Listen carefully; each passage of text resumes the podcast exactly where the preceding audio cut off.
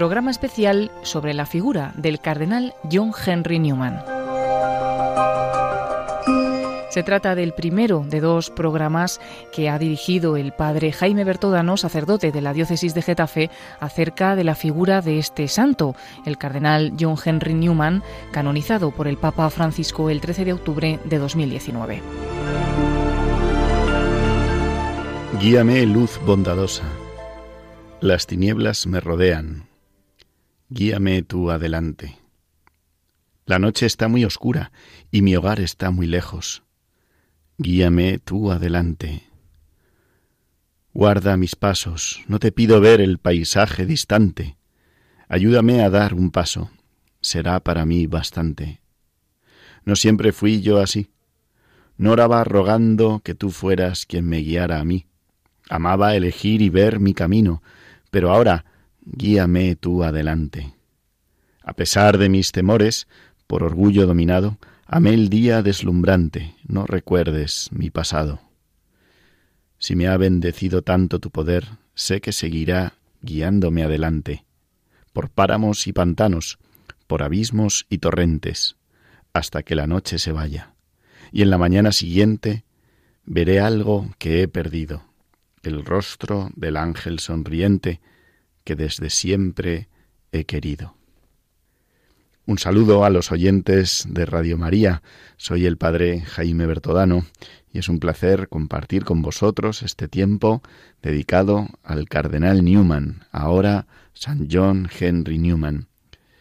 He querido empezar con este texto que es una de sus más famosas poesías, que es una síntesis de todo su viaje espiritual hasta Cristo en la Iglesia, la Iglesia católica. Quisiera empezar este espacio dedicado al nuevo santo de la Iglesia Católica poniendo en contexto el famoso poema de este converso inglés. No soy un gran experto en Newman, pero este santo ha ido apareciendo en mi vida como una gran luz bondadosa y, le estoy profundamente agradecido y seguro además de que también él es una luz para mucha gente. El poema de Newman se escribe cuando él está en un gran momento de, oscuridad. Él lo dice así, en la noche, eh, la noche está muy oscura. Esa oscuridad se debe a unas fiebres que él tiene. Él está de viaje, eh, ha realizado un viaje entre diciembre, diciembre de 1832 y julio de 1833, un viaje por el Mediterráneo donde va a visitar Grecia, Italia, y, esta situación, este momento, se convierte eh, en una clave en la vida espiritual de Newman. Es una aventura que, pues este viaje que está realizando con la compañía de un íntimo amigo, Harold Freud, y el padre de este, y mm, él realiza el viaje, tiene un cansancio eh, grande por haber, haber terminado una de sus primeras obras, Los Arrianos del siglo IV, a la que ha dedicado muchos esfuerzos y además, pues también con afectado por distintos fracasos académicos y políticos de, en Oxford. Y, este viaje supone para él, pues, una oportunidad para reflexionar a distancia sobre su país, su universidad y también su propia vida. Ha pasado en Roma en 1833 la Semana Santa y regresa por su cuenta a Sicilia. Una decisión que casi le cuesta la vida, pues eh, está tres semanas eh, con unas fiebres altísimas, unas peligrosas fiebres que le mantienen al borde de la muerte y, se halla en esa situación de, dificultad. En su cabeza mm, no para de repiquetear esta frase, no he pecado contra la luz. La luz va a ser uno de los itinerarios de Newman, una de, uno de los temas favoritos que salen eh, pues en todo su pensamiento. De esta experiencia de noche sale con la convicción de que Dios le ha librado de la muerte para dedicarle a una misión concreta. Newman se va a dedicar entonces, guiado por esa amable luz, a rastrear las raíces teológicas de la Iglesia de Inglaterra, dando un camino que en su caso le va a conducir a la conversión al catolicismo en 1845. es decir, aproximadamente 12 años después de escribir este poema.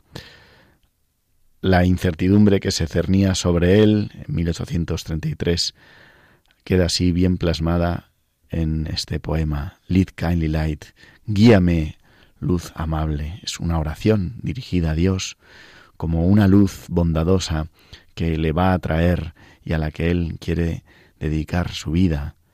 Una luz que es para él una ayuda y a la que nunca va a renunciar.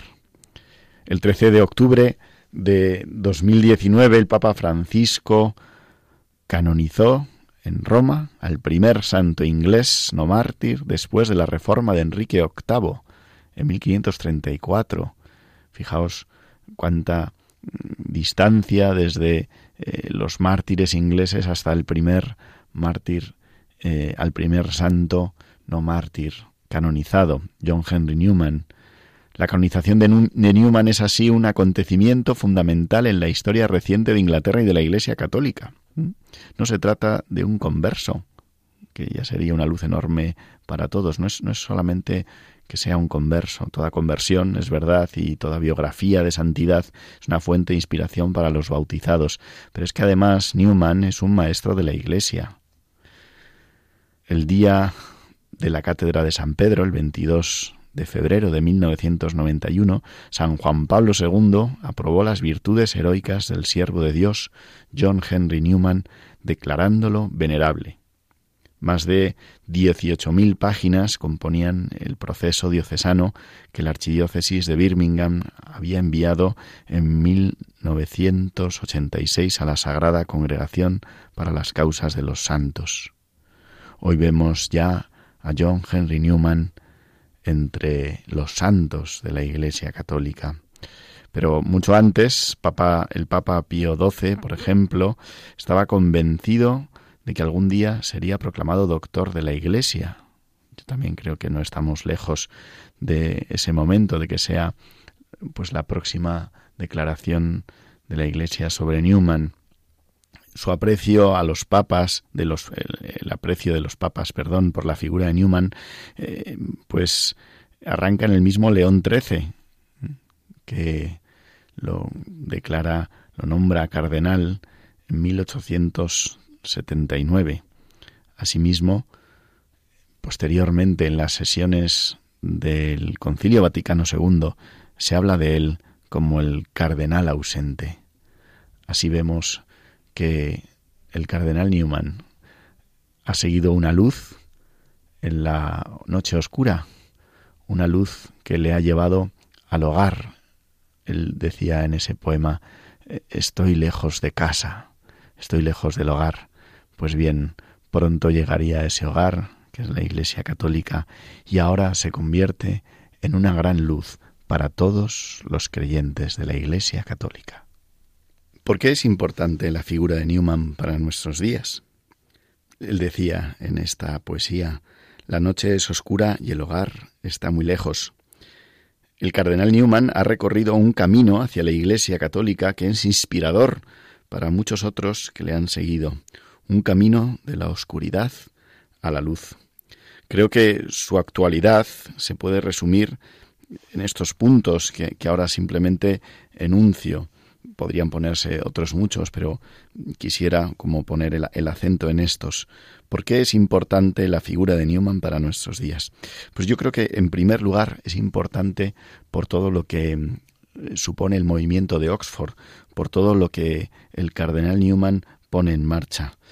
Creo que no hay eh, en la historia reciente una influencia de la Iglesia en la cultura como, como, pues como la ha tenido eh, pues el movimiento de Oxford y todo lo que el cardenal Newman pone en marcha.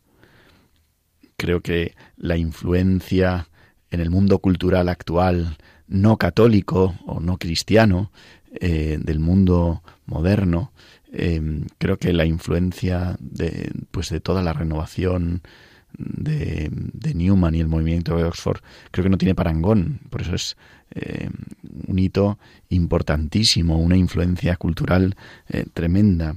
Muchos han conocido, por ejemplo, la obra de Tolkien, de Hilaire Belloc, de C.S. Lewis o de Chesterton.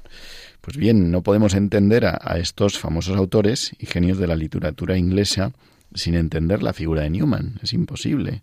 Newman es una verdadera segunda primavera, second spring, donde se sucedieron importantísimas conversiones como la del hijo del arzobispo de Canterbury, Benson, o el hijo del arzobispo de Birmingham, que es también, fue también capellán en St. Mary de Oxford, Ronald Knox.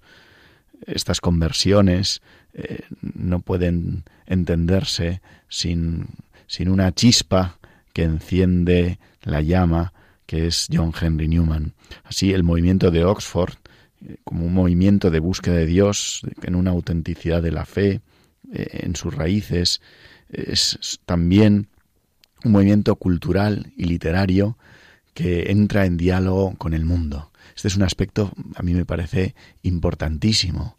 El encuentro, el diálogo con el mundo cultural actual. Y eso, eh, pues Newman es una luz, una luz muy grande. En, segundo lugar, además de esa importancia por, por el diálogo con el mundo cultural, eh, me parece que, Newman es importante por lo que supone para la renovación del catolicismo eh, en, el mundo, pero también especialmente en Inglaterra. Frente al abandono en la práctica de la fe de muchos anglicanos en nuestros días, Newman supone un soplo de aire fresco, o mejor, me gusta llamarlo un soplo del espíritu, para la renovación de la fe eh, en Inglaterra la próxima primavera, después de varios años de preparación, las diócesis inglesas, es decir, los obispos ingleses junto con el pueblo de Dios, van a renovar en 2020 su consagración a Jesucristo y a la Iglesia. Em, hay un movimiento en toda la Iglesia de, católica en Inglaterra de renovación de la fe y, va a suceder eh, en el próximo 2020 pues eh, esta renovación, esta vuelta, por así decirlo, del pueblo de Dios eh, a, su raíz, a Jesucristo. Newman es el santo que la providencia ha dispuesto para esa vuelta de Inglaterra a la fe católica, o al menos es un gran hito en ese itinerario de la providencia, especialmente en esa promesa, profecía de León XIII y el santuario de la Virgen de Walsingham, cuando los ingleses vuelvan a Walsingham, la Virgen volverá a Inglaterra. Estamos eh, pues en ese itinerario que se está viviendo eh, en Inglaterra, estamos viviendo, estamos viendo, somos testigos de, esa vuelta eh, pues a la fe católica, paulatinamente, silenciosamente, pero de un modo real y profundo. Inglaterra que tiene el privilegio desde Ricardo II en 1381 de ser llamada la dote de María, the dowry of Mary. Está a las puertas así de una renovación importantísima. La canonización de Newman es la gran apertura de esa renovación. Él dice, es un texto suyo, tengo mi misión. Soy un eslabón en una cadena, un vínculo de unión entre personas no me ha creado para la nada. Haré el bien, haré su trabajo. Seré un ángel de paz, un predicador de la verdad en el lugar que me es propio. Si lo hago, me mantendré en sus mandamientos y le serviré a él en mis quehaceres. Newman tiene, por tanto, esa misión en medio de la providencia. En primer lugar, hemos dicho que es importante por, por todo ese movimiento de Oxford. En segundo lugar, es, es, importante por esa providencia de, pues, del Espíritu Santo, de ponérnoslo como un referente en ese camino de la vuelta al catolicismo en Inglaterra. En tercer lugar, mm, su testimonio, su camino hacia la Iglesia, es una luz, pero también no solamente por su vida, sino también por la doctrina de Newman. Sus cartas, sus escritos constituyen un corpus de teología y de total actualidad. En el ámbito de la teología y la filosofía, Newman es objeto hoy de estudio permanente. Personalmente destacaría en él la importancia de la conciencia.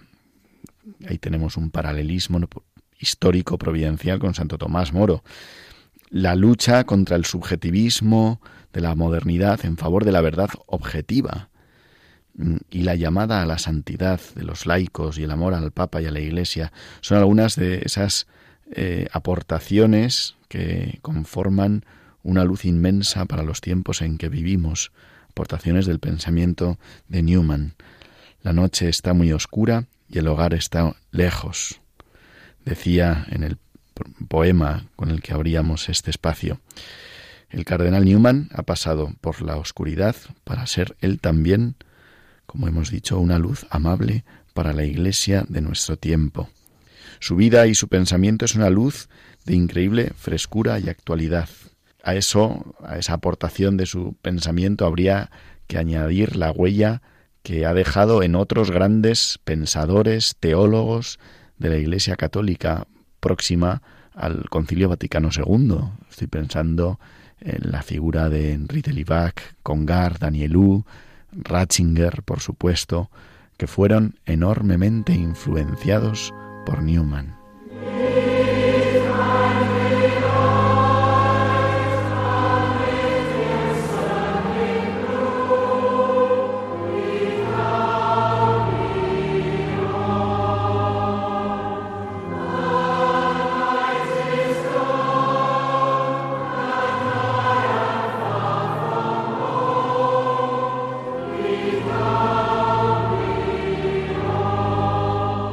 ¿Qué tiene de especial su conversión? ¿Por, qué la conversión de Newman es, es algo que, puede ser eh, un signo para nuestros tiempos? Bueno, pues el paso de Newman a la fe, y especial, especialmente, no se puede entender eh, sin entender la historia de la persecución del catolicismo en Inglaterra. Por eso, mm, para entender el gran paso de fe que da Newman, es importante comprender eh, pues todo el contexto de, persecución que se vive en Inglaterra. Así se puede entender eh, pues eh, la importancia de su conversión. Mm, voy a dedicar ahora pues unos momentos a explicar ese contexto de, de la fe católica en Inglaterra y cómo ha vivido en una dificultad. Solo, solamente entendiendo esa dificultad podemos entender la grandeza del salto de la fe que da John Henry Newman. Hace unos pocos años me pidieron a mí preparar para un grupo de sacerdotes una peregrinación a los lugares de Newman en Inglaterra. Por cierto, me encontró, me, me costó bastante encontrar información de alguna ruta parecida, pues no se había hecho hasta, hasta entonces una ruta completa de los lugares de Newman, eh, pasando eh, por Londres, Oxford, Birmingham. Eh, pues para mí era muy importante hacer entender que hay una iglesia martirial en Inglaterra. Desde la Reforma, la iglesia en Inglaterra ha sido profundamente martirial y si en eso no entiendes bien el valor del paso de la fe a la Iglesia Católica que da Newman. Por eso cuando organicé ese viaje, lo primero que hice fue llevar a los sacerdotes a la Torre de Londres, donde había sido martirizado eh, Santo Tomás Moro, San Philip Howard, y luego a Tyburn, donde actualmente hay un, converto, un convento en el norte de Hyde Park, y, allí es el lugar donde eh, los, los mártires eran colgados, eran arrastrados y eran descuartizados. Eh, cuando uno entiende ese contexto martirial en esos santos lugares de, testimonio de la fe en Cristo Jesús, en la Iglesia Católica, puedes como entender eh, pues eh, todo el, itinerario en la fe y el valor de ese itinerario de John Henry Newman. Newman sufrió indeciblemente su paso a la Iglesia Católica. Eran tiempos duros para cualquier católico, máxime si venían del mundo anglicano, como es el caso de, Newman. Los que sean amigos de Tolkien, por ejemplo, sabrán que, Tolkien, que por cierto fue educado en el Colegio Oratoriano de Birmingham, fundado por Newman, Tolkien consideraba a su madre ¿eh? una mártir de la fe, pues al haberse hecho católica había sufrido el rechazo de su propia familia. Bueno, pues Newman, mucho antes, padeció también el rechazo de los suyos. Una hermana suya no volvió a dirigirle jamás la palabra. y otra tardaría 27 años en hacerlo. El momento y las circunstancias de Newman son importantes así para entender su conversión. La estigmatización social hacia los católicos y el surgimiento del modernismo eh, pues van a hacer que, que, pues que el paso de Newman sea un paso de gigante. Por eso antes de meternos en su vida, como haremos luego, y en su pensamiento, eh, quisiera poner en contexto eh, la vida de ese santo en la historia reciente, bueno, reciente, de los últimos cuatro siglos de la persecución del catolicismo en Inglaterra. Hay que entender bien que Inglaterra es un país anglicano, aunque es verdad que la cifra de practicantes católicos supera la de los anglicanos, más de 860.000. Pero aún así, esos 24 millones de ingleses que se declaran anglicanos, al menos en tradición, hacen que, pues que a día de hoy podamos decir que Inglaterra es un país anglicano, aunque sea en la mentalidad. Y allí va a nacer Newman, en el epicentro del anglicanismo. ¿Por qué en el epicentro? Porque su, su conversión tiene lugar en Oxford, que en aquel momento era el lugar donde se formaban los, eh, los futuros sacerdotes de la Iglesia anglicana. Era el seminario, por así decirlo. Los anglicanos, mm, los sacerdotes, los que se preparaban para el ministerio sacerdotal eh, en el anglicanismo no iban a un seminario, iban directamente a la Universidad de, de Oxford. Por eso ahí en el epicentro del anglicanismo tiene lugar la conversión de Newman. Inglaterra, eh, ha sido tradicionalmente, desde que San Gregorio mandó allí una misión eh, y arraigaron eh, pues distintos monasterios, ha, sido un país de tradición cristiana. en, pues en, todo en todo su el desarrollo de pues la conversión de aquella nación al catolicismo es importante la figura de San Eduardo el confesor cuya fiesta además precisamente se celebra el 13 de octubre, el día en que eh, fue canonizado Newman. San Eduardo es uno de los hitos fundamentales. Eh, descansa hoy en la abadía de Westminster, en Londres, eh, junto al Parlamento. Bueno, la, historia de, de, Londres, digo, de, mm, perdón, del catolicismo en Inglaterra, pues es una historia preciosa hasta, como sabéis, la llegada de Enrique VIII. Enrique VIII, que antes de su distanciamiento de la Iglesia católica eh, fue llamado el defensor de la fe. Enrique VIII, pues, supone, eh, pues, un momento de, pues, de distanciamiento, de separación de esa tradición católica y, va a convertir eh, Inglaterra pues en el país que, hoy conocemos y que pues también conoció Newman con, esa declaración de anglicanismo. Em, Enrique VIII eh, pues persiguió, como sabéis, eh, al que no opinara como él, al que no respetara de alguna manera su declaración de jefe máximo supremo de la Iglesia en Inglaterra, eh, poniéndose así por encima del Papa de aquel momento y teniendo algunos detractores, entre ellos a su íntimo amigo, mm, que era canciller de la Iglesia, digo canciller de Inglaterra, eh, estoy hablando de Santo Tomás Moro. Bueno, pues eh, a Enrique VIII y a sus persecuciones le van a seguir otras. Ahí no acabó, acabó todo. Al morir María I, hija de Catalina de Aragón, católica, que quiere restaurar la fe, eh, va a heredar María las, eh, bueno, la van a llamar a esta María la Sanguinaria, eh, va a heredar su medio hermana, la hermana de medio hermana de María, hija de Catalina de Aragón, va a heredar Isabel I, hija de Enrique y Ana, Ana Bolena, que va a restablecer inmediatamente la separación de Roma y va a decretar persecución contra el que se niegue a aceptar la nueva iglesia.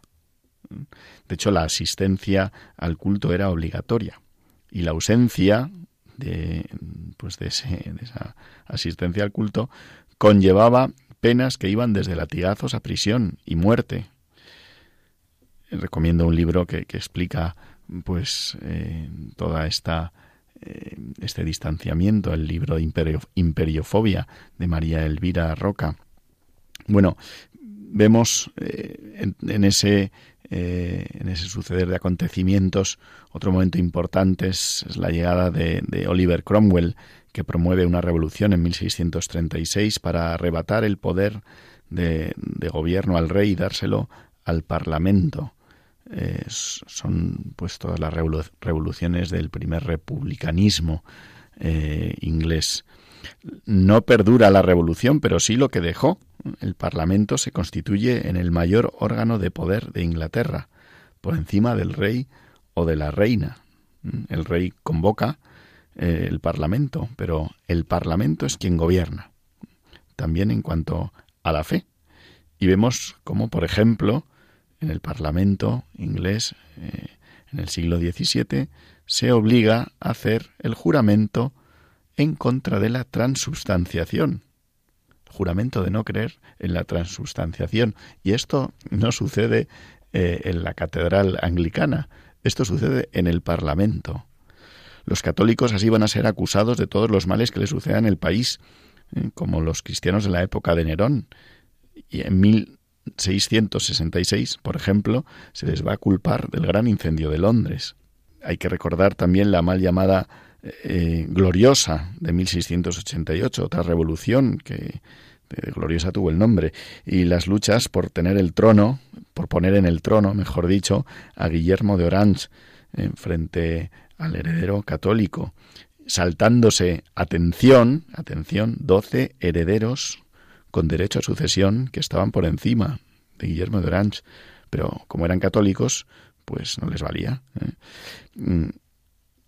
Esto no lo encuentras en los libros de historia, porque tampoco quieren contar su propia historia, pero bueno. Lo cierto es que las persecuciones y penas legales contra los católicos comenzaron a remitir un poco a partir de 1829 eh, con el texto Act eh, de ayuda a la Iglesia Católica, el primer texto inglés, que deroga algunas, algunas normas represivas contra la Iglesia en 1829. Y, solo un poco, porque la estigmatización social a los católicos era algo evidente. Prácticamente hasta comienzos del siglo pasado, los católicos, por ejemplo, no podían ir a la universidad en Inglaterra. Es una de las causas por las que Newman no, no vuelve a Oxford tras su conversión. Hasta 1850 no pudo haber jerarquía católica en Inglaterra y Gales, y en Escocia más tarde aún. Todavía hoy sigue vigente el acta de establecimiento de 1701 que obliga a los miembros de la familia real británica a renunciar a cualquier derecho al trono si se hacen católicos o si se casan con un católico. ¿Mm? Y sigue vigente eso. Eh, en Inglaterra, a día de hoy, si, si eh, tienes eh, derecho a sucesión, te conviertes al, catolicismo, tienes que renunciar. Eso está vigente, ¿no? Es, interesante para comprender hasta qué punto, todavía en tiempos de Newman, eh, pues había esa persecución. Si hay todavía leyes y normas que, impiden a los católicos en estos momentos pues tener derechos, pues imaginaros en la época del cardenal. Me estoy acordando de, Tony Blair, el primer ministro, que espera al día siguiente dejar el cargo para hacerse católico. Bueno, es importante, como digo, hacerse a la idea de la, de la Inglaterra anglicana, porque Newman va a nacer allí. Y no solo va a nacer allí, sino que encima eh, era uno de los personajes más brillantes y prometedores que tenía la Iglesia anglicana del momento. Por eso el paso de Newman al catolicismo es tan grande, es un paso de gigante. Luego, siguiendo su ejemplo, hubo otros, es verdad, ya los hemos nombrado antes, Benson Ronald Knox, hijos de arzobispos anglicanos de Canterbury y de Birmingham, ni más ni menos, que fueron a dar el salto al catolicismo guiados por el ejemplo que muchos años antes había dado Newman. Newman sufrió, por tanto, el desprecio y la calumnia. Se le acusó de insinceridad en su propuesta religiosa, y así tuvo que defenderse con artículos que luego formaron uno de sus escritos más famosos, la Apología Provita Sua, Historia de mis ideas religiosas, de, defendiéndose de esa acusación de insinceridad siendo todavía anglicano. Bueno, luego lo explicaremos junto con aspectos de sus libros y cartas de su doctrina. Vamos antes a hacer un breve resumen de su vida. am mit in Sackling Glut.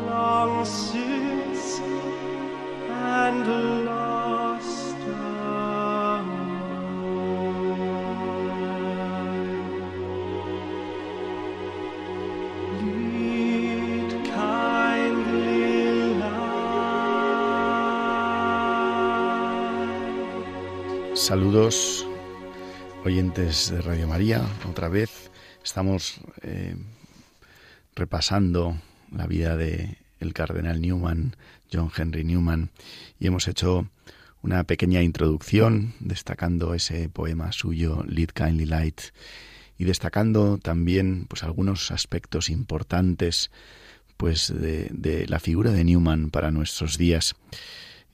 Quisiera ahora hacer una pequeña, una breve, pues introducción a su vida, a la vida de John Henry Newman para comprender luego, más tarde, su pensamiento y su doctrina.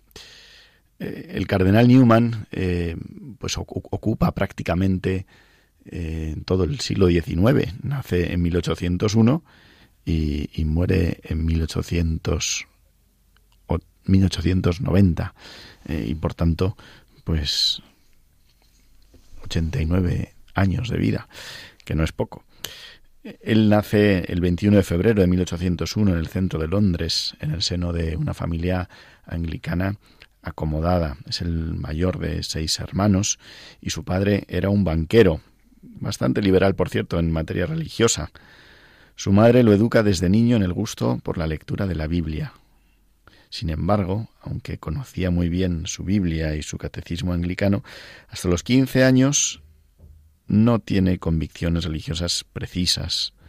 Él era imaginativo, supersticioso y entre 1808 hasta 1816, es decir, a los siete años, va a un colegio privado de Ealing, donde destaca como un alumno brillante. En 1815, con 14 años, pensaba que le gustaría ser virtuoso, pero no religioso, y no veía tampoco el sentido de amar a Dios, la época de la adolescencia. Por esa época tiene una crisis de fe profunda que le pues que le acompaña también la lectura de algunos autores incrédulos del siglo XVIII. Entonces ocurre un hecho decisivo en su vida, su primera conversión. Él mismo lo describe así. A mis 15 años, en el otoño de 1816, un gran cambio hubo lugar en mi pensamiento. Caí bajo la influencia de un credo definido y recibí en mi inteligencia impresiones de lo que es un dogma que, por la misericordia de Dios, nunca se han borrado ni oscurecido. Es decir, que hay una luz amable que toca el pensamiento de este adolescente, eh, este joven, una luz que pues le lleva a, a descubrir la grandeza de la fe, la grandeza de los dogmas de la Iglesia y que dice él que por su misericordia nunca se han borrado ni oscurecido. En, al año siguiente va a ocurrir también un acontecimiento providencial, eh, providencial dentro de la oscuridad, pues el padre de Newman, eh, el banco del padre, hace suspensión de, pagos y se cierra y termina la prosperidad de Newman. Eh, además, Newman eh, pues tiene una grave enfermedad y tiene que permanecer en el colegio durante las vacaciones. Mm. Fijaros qué dos acontecimientos. Por un lado, eh, pues el, banco de su padre pues entra en suspensión de pagos, se cierra. crisis económica en la familia. Por otro lado, termina el verano, se pone enfermo y se tiene que quedar en verano este joven en el colegio. Bueno, pues en esa situación de, oscuridad, pues se va a hacer presente la providencia eh, por medio de un personaje, el reverendo Walter Myers, que es un instrumento humano que el Señor escoge para el comienzo de la fe divina en Newman. Eh, realmente más que las palabras y el ejemplo influyen las lecturas que él le da. Eh, en primer lugar, Thomas Scott, que era un, eh, era un hombre que había eh, hecho también un itinerario de fe hasta, hasta llegar a la, forma calvinista más moderada. Eh, y los libros de Thomas Scott, sus obras sobre la Santísima Trinidad, la Encarnación, la Redención, son, son obras que imprimen profundamente la fe en el alma de Newman. Hay, otros dos libros eh, que lee y que le producen tendencias contrarias. Es interesante ya, eh, pues, eh, esa, esa lucha entre la luz y la oscuridad que, tiene lugar en, en, Newman ya desde muy joven, desde muy joven, con esa inquietud intelectual. uno de esos libros de Milner le hace enamorarse de los padres de la Iglesia. Pero luego hay otro, de Newton, sí, el famoso Newton, que le convence firmemente de que el Papa era el anticristo, predicho por San Pedro y por San Juan. Esto, como vemos, pues como ya hemos dicho, está muy presente en el anglicanismo, esa, ese desprecio por, por el catolicismo, por Pedro. No sabemos si hay un complejo eh, ahí antirromano o qué, pero el caso es que eh, Newman lee esas dos, esas tres obras. Primero la de eh, Thomas Scott, que, eh, hay en él un itinerario a través de los misterios revelados, un itinerario hacia, eh, en su caso, en el caso de Scott, hacia la, eh, la iglesia calvinista y luego pues el atractivo por los padres de la iglesia y por desgracia de Newton, que es el que de alguna manera le, le, hace convencerse de que el Papa es el anticristo. Bueno, esta es la primera conversión eh, que, de Newman que introduce, le introduce en, el anglicanismo y le supone estudiar a fondo la religión revelada y, tener eh, el ideal de la santidad, la santidad evangélica. En este momento, poco después, eh, llega a discernir como voluntad de Dios el mantenerse célibe de por vida. Esto sucede, como hemos dicho, en la primavera de 1816. En octubre de 1817, mm, eh, Newman va a llegar a Oxford e ingresa en el Trinity College de Oxford. En ese momento, solo los anglicanos podían estudiar o enseñar en la Universidad de Oxford. Esto es muy importante. Ya hemos explicado esa, esa lucha mm, contra el catolicismo. En noviembre de 1817 celebra su primera comunión, eh, en modo anglicano, podríamos decirlo así, no, no, no, nos confundamos con la comunión católica, eh, en la capilla del colegio. En 1820 se va a graduar en artes. Permitidme una breve eh, introducción también a lo que es la Universidad de Oxford. Bueno, ¿cómo, es Oxford?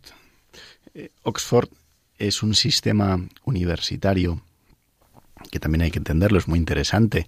Eh, es una universidad fundada por, por el rey inglés que, que no quiere que los súbditos se vayan prácticamente a, a, Francia a estudiar, a París, ¿no? Entonces funda la, la Universidad de Oxford, luego también eh, se fundaría también paralelamente Cambridge y, que hoy son dos de las grandes universidades, de las más prestigiosas del mundo. Eh, la idea de, de la universidad eh, es una idea monacal, de estudio monacal, todavía hoy. De hecho, mm, la arquitectura del lugar nos explica la pedagogía de la enseñanza en Oxford. Eh, como sabéis, Oxford no es una universidad eh, al uso tal y como la conocemos ahora, donde los eh, alumnos van a escuchar clases magistrales en un aula, sino que es una vida universitaria. Digo vida universitaria porque todo gira en torno a un claustro. Así están ahora constituidos eh, los distintos college que se llaman en la Universidad de Oxford. Eh, en los college vemos como todo gira en torno a un claustro. Es en el fondo un pensamiento monacal. Eh, y en ese claustro, en esos cuatro laterales del, del, claustro, va girando la vida igual que del monje, del universitario. Y por tanto, el universitario reside, reza, come y estudia. La biblioteca, el refectorio, la iglesia y la residencia. Y todo además tiene una misma arquitectura, es una unidad. Y esa unidad es lo que también, eh, esa unidad arquitectónica refleja la unidad de pensamiento eh, y la unidad de vida. Esto es muy importante, porque Mm, nos pasa que muchas veces separamos la vida de la fe de, del, estudio, por ejemplo. Y, allí en, la arquitectura propia de los colleges de la universidad, que es una arquitectura monacal, entendemos precisamente esto, ¿no? Lo que estudias tiene que ver con lo que rezas, incluso eh, en lo arquitectónico, ¿no? Y se ve, ¿no? Porque eh, mm, el lugar donde estudias eh, tiene la misma arquitectura, la belleza eh, del lugar donde rezas, del lugar donde vives, del lugar donde comes. Y así todo tiene una unidad. Allí en Oxford van a estudiar principalmente los, los que se preparan para el ministerio en la iglesia anglicana. Por poner un ejemplo, en el Christchurch College de, Oxford eh, estudia Lewis Carroll, el escritor de eh, ese libro eh, precioso Alicia en el País de las Maravillas. pues Lewis Carroll, que estudia ahí, fue diácono de la Iglesia Anglicana. Los que estudian en Oxford principalmente o mayormente pues estaban destinados a, a ser pues miembros de la Iglesia Anglicana.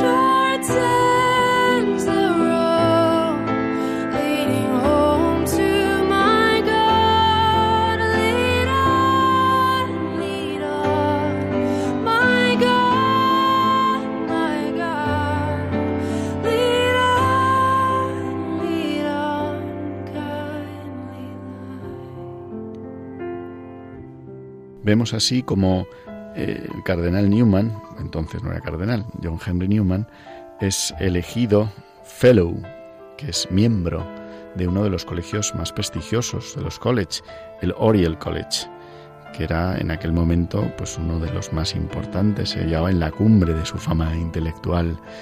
Y, Newman, que ya había decidido eh, ser célibe, pues se convierte en miembro fellow de este college de Oxford. En 1824 es ordenado diácono y asume la responsabilidad pastoral sobre las almas allí en Oxford. Es nombrado coadjutor de la parroquia, una parroquia pobre eh, que se llama San Clemente. Y mm, en ese momento empiezan a desaparecer eh, pues ciertas doctrinas protestantes en Newman durante los años siguientes va a ir eh, recuperando las verdades de la religión revelada.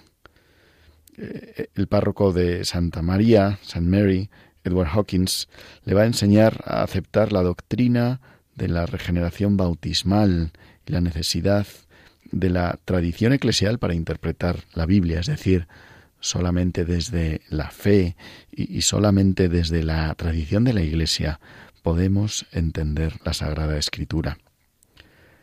En 1826 tiene lugar un encuentro fundamental, eh, un encuentro con un amigo, Richard Harrell Freud, por medio del cual entra en contacto con las creencias de la High Church, es decir, la tendencia católica dentro del anglicanismo, que, es muy minoritaria, pero que de alguna manera eh, está más cerca eh, de pues eh, de la doctrina católica. Sabéis que en el anglicanismo eh, hay como tres ramas, la High Church, la Broad Church y la Low Church. Bueno, pues la High Church es la que es, con la que entra en contacto mm, el cardenal Newman por la influencia de este amigo Freud que, que le aleja de distancia de pues de los postulados más protestantes y comienza a mirar con cierta simpatía eh, a la Iglesia de Roma. Además, eh, Freud le, anima a este amigo suyo, eh, le enseña a creer en la presencia real de Cristo en la Eucaristía, a tener devoción a la Santísima Virgen, a adoptar la aceptar la doctrina de, la sucesión apostólica. Em, aquí quiero también remarcar algo que, es importante en la vida de Newman y es eh, el valor de los amigos, el valor de la amistad. Eh, Newman nunca va a dar pasos solos, él solo. Siempre va eh, a vivir la fe en compañía de otros, en compañía de amigos. Y, esto va a suceder a lo largo de toda su vida, desde, desde este momento, cuando, cuando ya es miembro eh, tutor oficial en, en, Oriel y se encuentra con Freud, pero luego más tarde, eh, cuando da el paso a la Iglesia Católica, nunca lo va a dar solo, siempre va a tener amigos con los que va a compartir la fe, a debatir la fe. Eh, Newman va a ser un hombre siempre abierto al diálogo y a confrontar las ideas.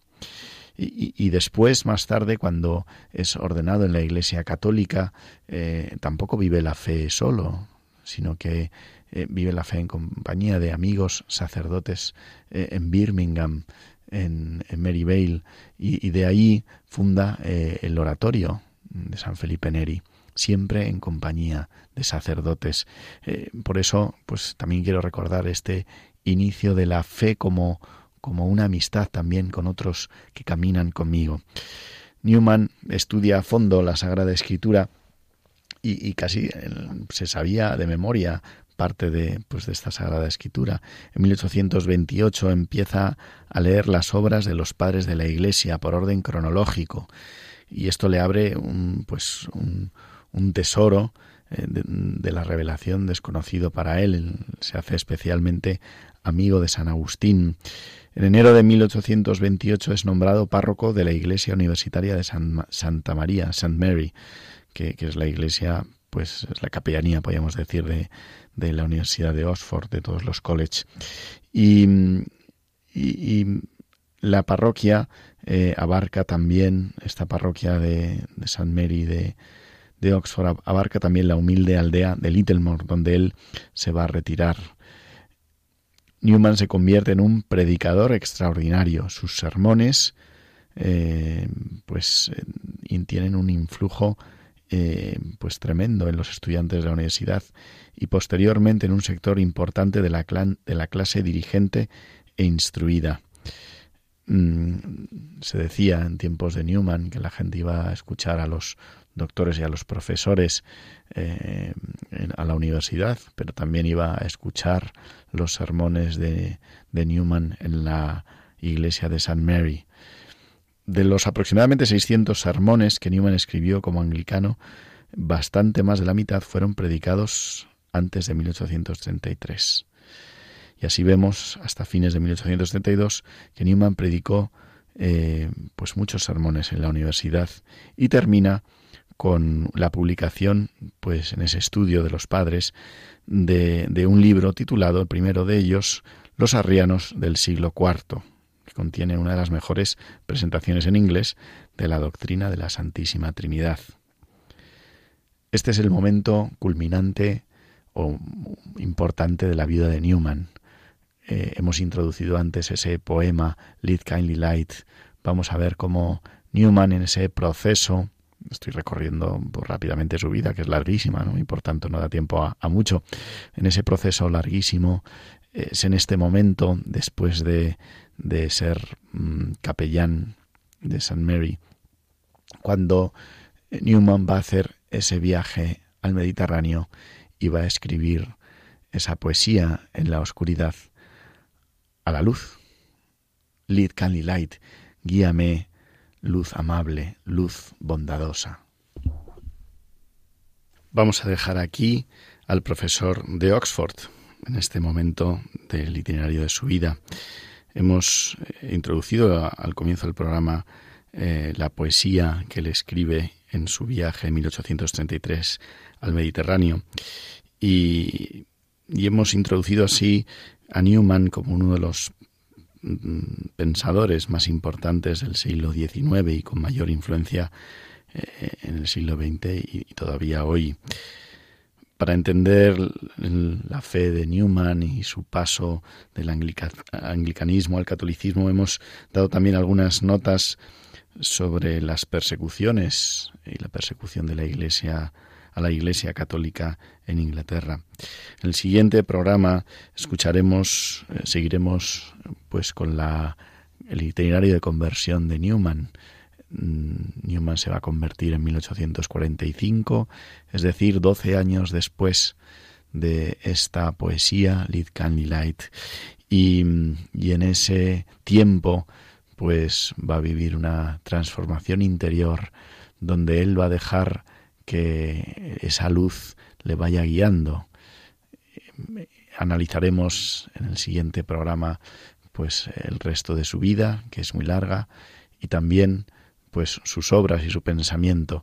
Eh, y termino, quiero terminar pues eh, aludiendo a esa famosa frase que luego será eh, pues su lema de, de, cardenal, corat cor loquitur, el corazón habla el corazón. Dejamos a Newman pues en su viaje al Mediterráneo pidiendo desde su corazón más profundo que, que esa luz le hable y le guíe. Cor ad cor loquitur, el corazón habla al corazón. Así finaliza en Radio María el primer programa especial sobre la figura del cardenal John Henry Newman, canonizado por el Papa Francisco el 13 de octubre de 2019. Dirige este programa especial el padre Jaime Bertodano, sacerdote de la diócesis de Getafe.